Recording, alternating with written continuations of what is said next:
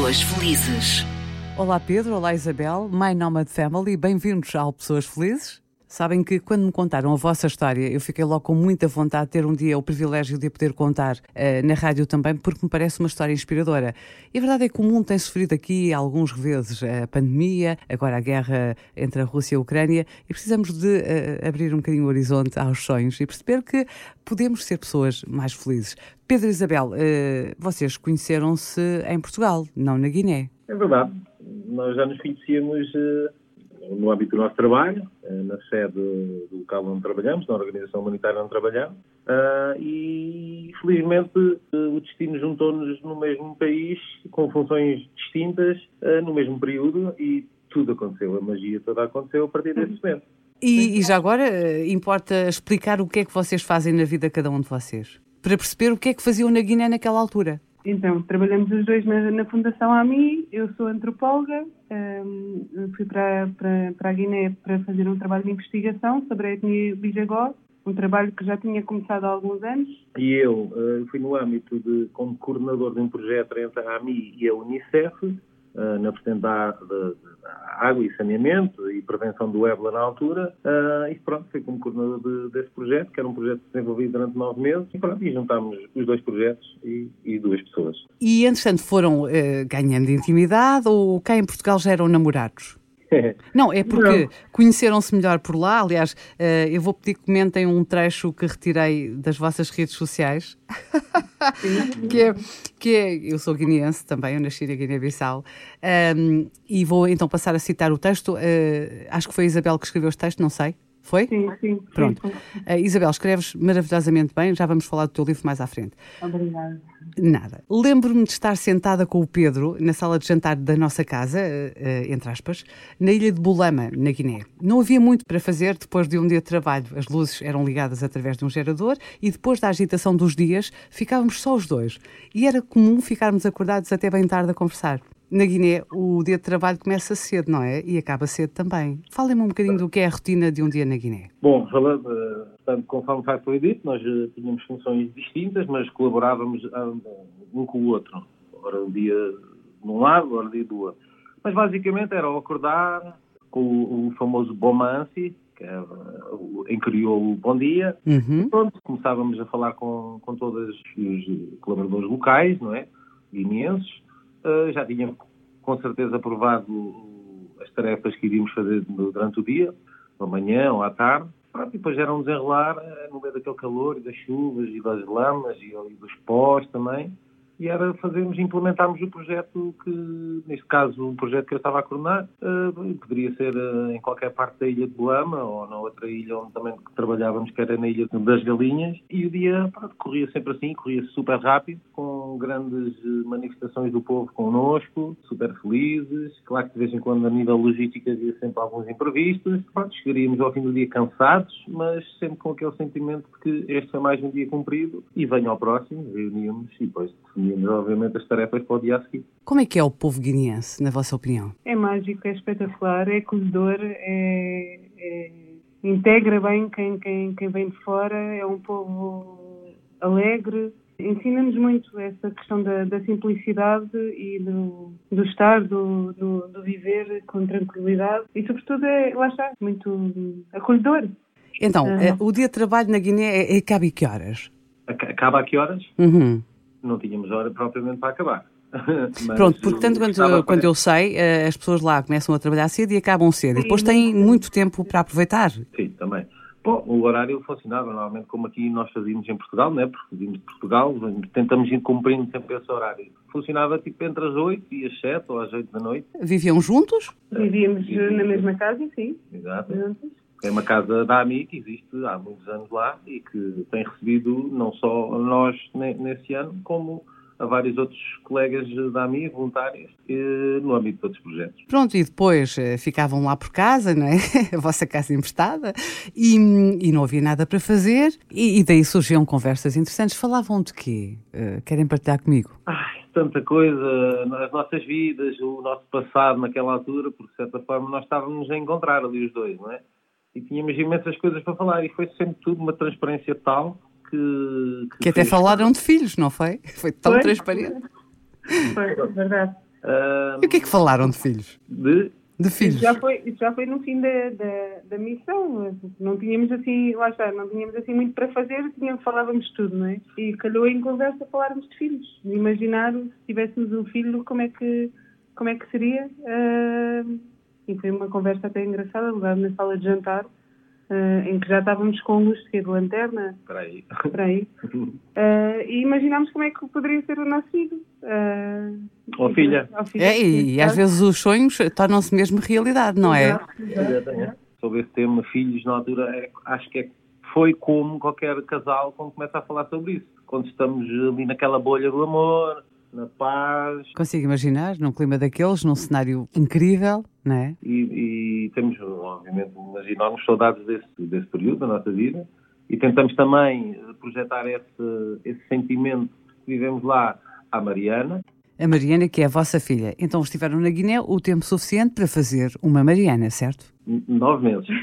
Nove meses, ok. Uh, na verdade, o, tempo suficiente para escrever o início de toda a vossa uh, história nova, com a Mariana já. Contem-me um bocadinho esse, esse episódio tão giro. Bom, basicamente, nós costumamos sempre dizer à Mariana e perguntamos, ela já sabe, né, uh, como é que ela veio cá em Portugal, a conversa em Portugal. Então, filha, como é que tu vieste? de onde é que tu vieste? De onde é que tu vieste? Eu vim da Guiné-Bissau. E como? Eu vim de Mota e eu ando na barriga da mamã. Portanto, é um, é um, é um pouco a cortar aquela história. Ah, foram de avião, mas, mas acabaram por voltar de moto. Porquê? Mais uma aventura que, que foi proposta à Isabel e a Isabel a mim. Porque eu tinha medo, porque eu tenho medo de andar. Eu viajo muito, mas tenho medo de andar de avião. Não, confesso que não, não fico muito confortável. E o Pedro, então, de brincadeira, lá está, numa, numa das conversas, desafiou-me a voltar para Portugal de moto que pareceu ser uma brincadeira que acabou por, por ser real. E quantos quilómetros é que são da Guiné até cá? Cerca de 5 mil. Ui! Mas eis que a certa altura da viagem descobrem que já não vinham sozinhos. Ou seja, não eram dois que vinham na moto, eram três. Querem partilhar comigo essa história? Sim. Uh, Foi aonde que descobriram? Em Marrocos. E porquê? Em, em Aljadida, mais precisamente. Havia sintomas de gravidez? Tinha assim um, umas tonturas, uma, mas achava que era por, por comermos pouco, do calor, uh, mas, mas, sentia, sentia qualquer coisa diferente. As calças que usava, não é, do equipamento da moto já me estavam a começar um bocado a apertar. Ui. Estranhamente, não é? Comia pouco, mas as calças estavam a apertar e pronto, senti, senti que algo se passava e decidimos fazer, uh, comprar um teste numa daqueles, numa daquelas farmácias contentores, uhum. uh, só, só, só para fazer assim, uh, para tentar saber. Mas continuaram no Marrocos de mota e não houve nenhum problema. Digo isto porque estava grávida, não é? A viagem foram, foram basicamente foram 20 dias, desde que saímos de Bissau até chegámos a, a Lisboa. Uh, e tudo isto aconteceu para aí no, no 13 dia, mais ou menos. Portanto, todo o restante foi com mais calma, até porque já estávamos uh, mais perto de Portugal. E ainda não estávamos certos, mesmo com o teste positivo, e tivemos fazer mais três testes quando chegámos a Espanha para confirmar se era mesmo verdade. Pronto. E já havia toda uma Mariana já, pronto, já. a fazer-se à vida. Claro que ficámos super felizes, uh, ao, ao, mesmo tempo tipo, preocupados, tipo, quer dizer, nós estamos numa viagem que temos a nossa família e amigos a acompanhar-nos e tudo isto, e vamos querer fazer uma grande festa e tudo isso, e vamos lá chegar. Ok, chegámos, a Isabel está grávida. Nós, nessas conversas que nós tínhamos sobre filhos, tínhamos a intenção de tal. Não estávamos, era à espera que viéssemos a saber durante o mais uma aventura que nós estávamos a fazer, que foi a viagem da Guiné. E depois ter de enfrentar a família e contar aquilo que realmente estava a acontecer. Sim, muitos dos nossos amigos e, fam e fam alguns familiares nem sabiam que nós, nós estávamos juntos, não é? Ah, ainda mais isso. É só loucura.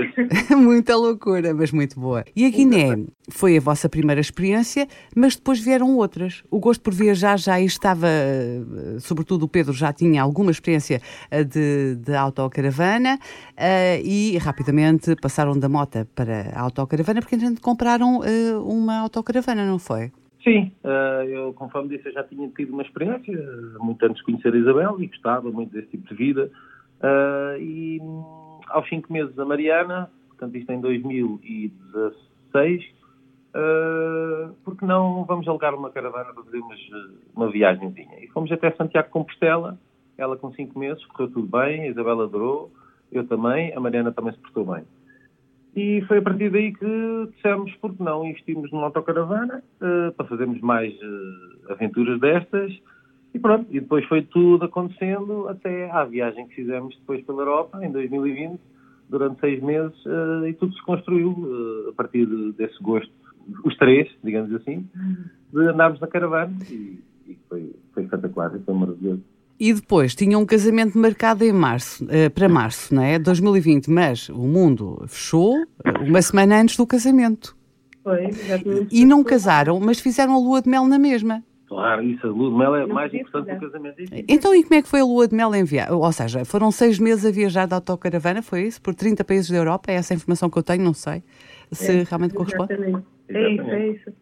E por que país é que andaram? 30 países? Eh, Toda. Uh Bom, continental é, portanto, vamos começar pela rota Espanha, França, Bélgica, Luxemburgo, uh, Alemanha, uh, Países Baixos, uh, Dinamarca, Suécia, Noruega, Finlândia, Letónia, Estónia,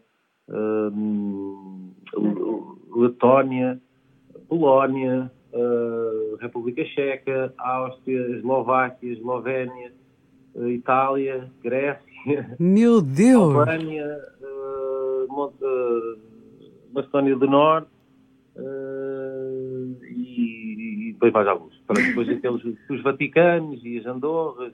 E é fantástico porque até a Mariana já viajou mais do que eu na vida toda.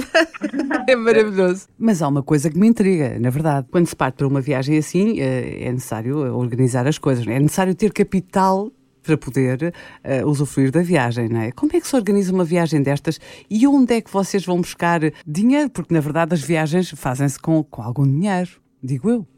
Decidimos, decidimos fazer muita feira, muita venda em feiras, feiras de segunda mão. Uh... Sim, e o nosso, o, nosso próprio sim, trabalho sim. também, quando íamos uh, em, em missões no exterior, durante o período da coleta dos fundos, uh, pronto, conseguimos sempre receber mais algum, algum do nosso ordenado, porque estamos em, em, em, no país.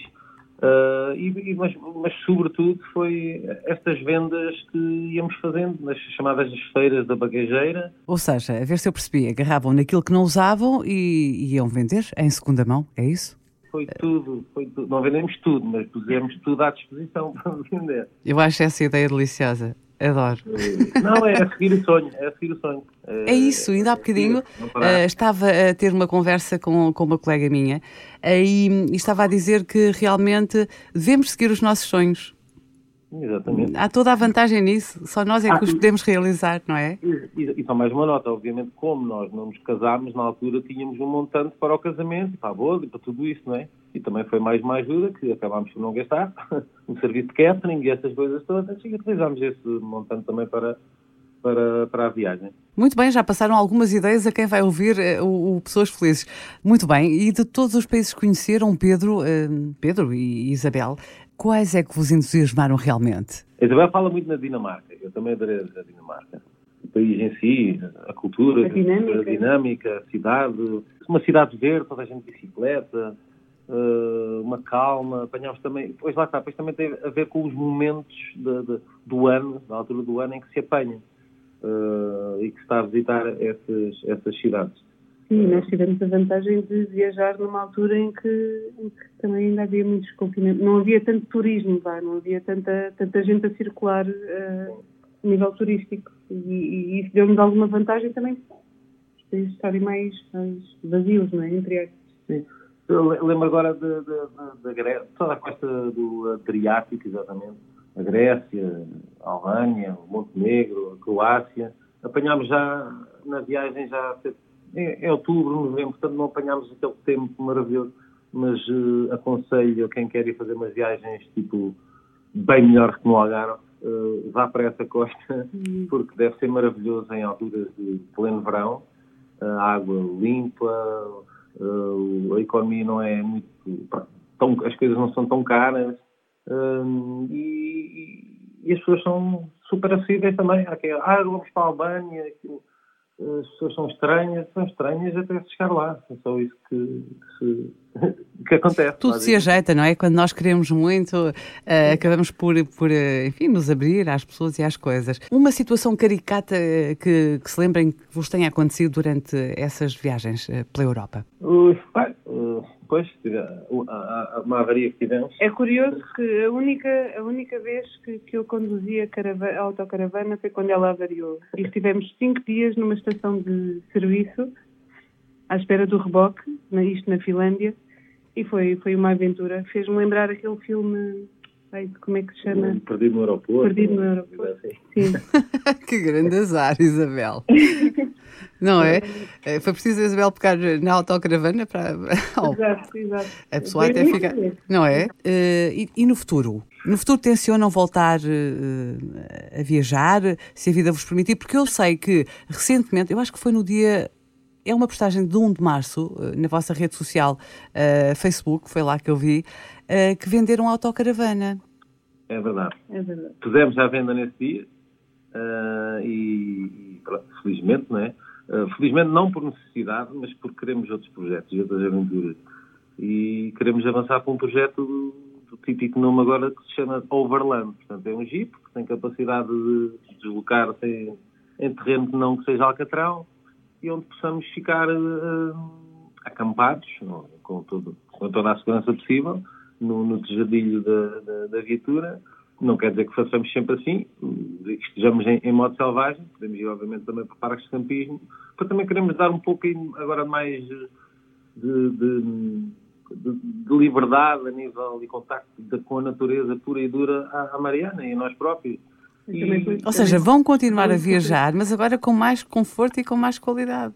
Mas, é, sim, talvez não, porque se olharmos pela perspectiva de que uma autocaravana tem uma casa de banho e chuveiro... Sim, caso, é, é factual. Tem. Mas em termos de, de, uh, do conforto de uma viagem, uh, não é? Sim, uma aventura diferente. Uh, e pronto, e porque também aqui uh, no, no, nós vivemos, no Cadaval, pronto, estávamos a precisar de uma viatura que não tivesse tanto tempo parado como a caravana, não é? Isso aí acho que foi um momento, como nosso, muito a pena nossa. Um, pronto, há uma ligação sentimental à máquina, digamos assim.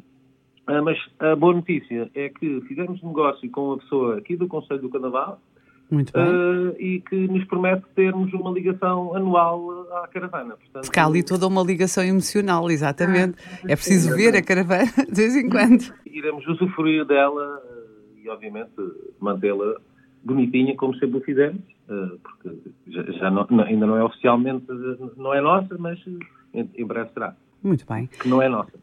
Muito bem. E também sei uh, que, e agora vamos fugir ao âmbito das viagens, que a Isabel ficou de tal maneira impressionada com a Guiné que escreveu um livro, e o livro chama-se A Guiné Tem Magia. Isabel, há quanto tempo é que esse livro foi escrito? Não sei rigorosamente nada sobre o livro, na verdade. Esse, esse livro foi escrito, foi, foi no âmbito do trabalho que, que eu tenho vindo a desenvolver ao longo de, desde 2010, uh, ah, sobre a etnia e sobre, sobre o modo de viver não é, na Guiné. Uh, e foi publicado em 2016, se não me engano, 2016, 2017. E pronto, conta um bocadinho a história, a vivência do, do que é, do que é estar, estar na Guiné. Para mim a Guiné tem magia eu vou, vou à Guiné desde os meus 18 anos, é uma história engraçada. Uh, meu pai levou-me à, à Guiné. Já agora importa dizer quem é o pai. As pessoas estão a ver. Eu é tento fugir, tento fugir, não pelos maus motivos, obviamente, mas tento não falar sobre isso, mas, mas sim, meu pai é Fernando Nobre. O presidente Tami, importa dizer. Uh, e ele, numa, na altura, quando eu tinha 18 anos, tinha assim uma atitude um bocadinho rebelde e ele decidiu levar-me a uma missão, numa de castigo, entre aspas, para eu perceber que há outras realidades que não só aquela que eu estava a viver naquele momento. E é verdade que essa viagem à Guiné-Bissau mudou completamente a minha forma de ver as coisas e foi um acordar para a vida. E para mim a Guiné terá sempre esse gosto mágico, essa magia, por todos os motivos e mais alguns. É, é preciso lá ir para sentir. Esta conversa está a chegar ao fim. My Nomad oh. Family, uh, foi um gosto enorme, foi, foi ótimo ter-vos uh, no, no podcast Pessoas Felizes. Espero uh, realmente que continuem a correr mundo e continuem a mostrar à Mariana que o mundo é muito para lá daquilo que nós vemos e a povoar os sonhos dela, porque há uma coisa que nos ajuda muito na nossa vida é sermos pessoas criativas. E quando nós temos mais experiências a todos os níveis, podemos uh, trabalhar muito mais a criatividade e sermos pessoas mais felizes. E reagir em situações uh, anormais. Exatamente. Tendo em conta as experiências uh, pronto, que vamos vivendo ao longo da vida, seja cá em Portugal, seja em outros países, as culturas, temos, fazemos termos comparativos do tipo, calma, mas uh, do outro lado do mundo há pessoas que estão com outros problemas, vamos minimizar aqui os nossos, é e, e, e, pensar e passar esse, esse sentimento às pessoas que nos são queridas, à família, aos amigos e que estão mais perto de nós. Sem dúvida. Queria-vos perguntar, eu já percebi qual é que é a resposta, mas consideram-se pessoas felizes? Não. Sim, muito. Muito, muito. Em que é que baseiam a vossa felicidade? Se eu vos perguntasse porquê é que são felizes, saber-me-iam responder? Porque somos espontâneos. Realizamos sonhos.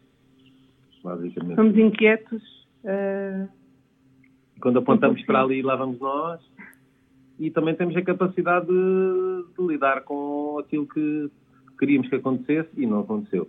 E usamos sempre, a Isabel usa muito essa expressão do é porque não tinha que ser.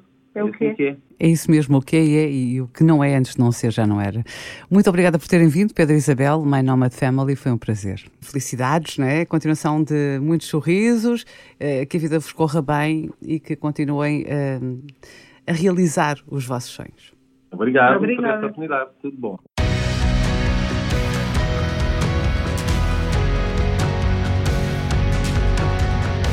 Pessoas felizes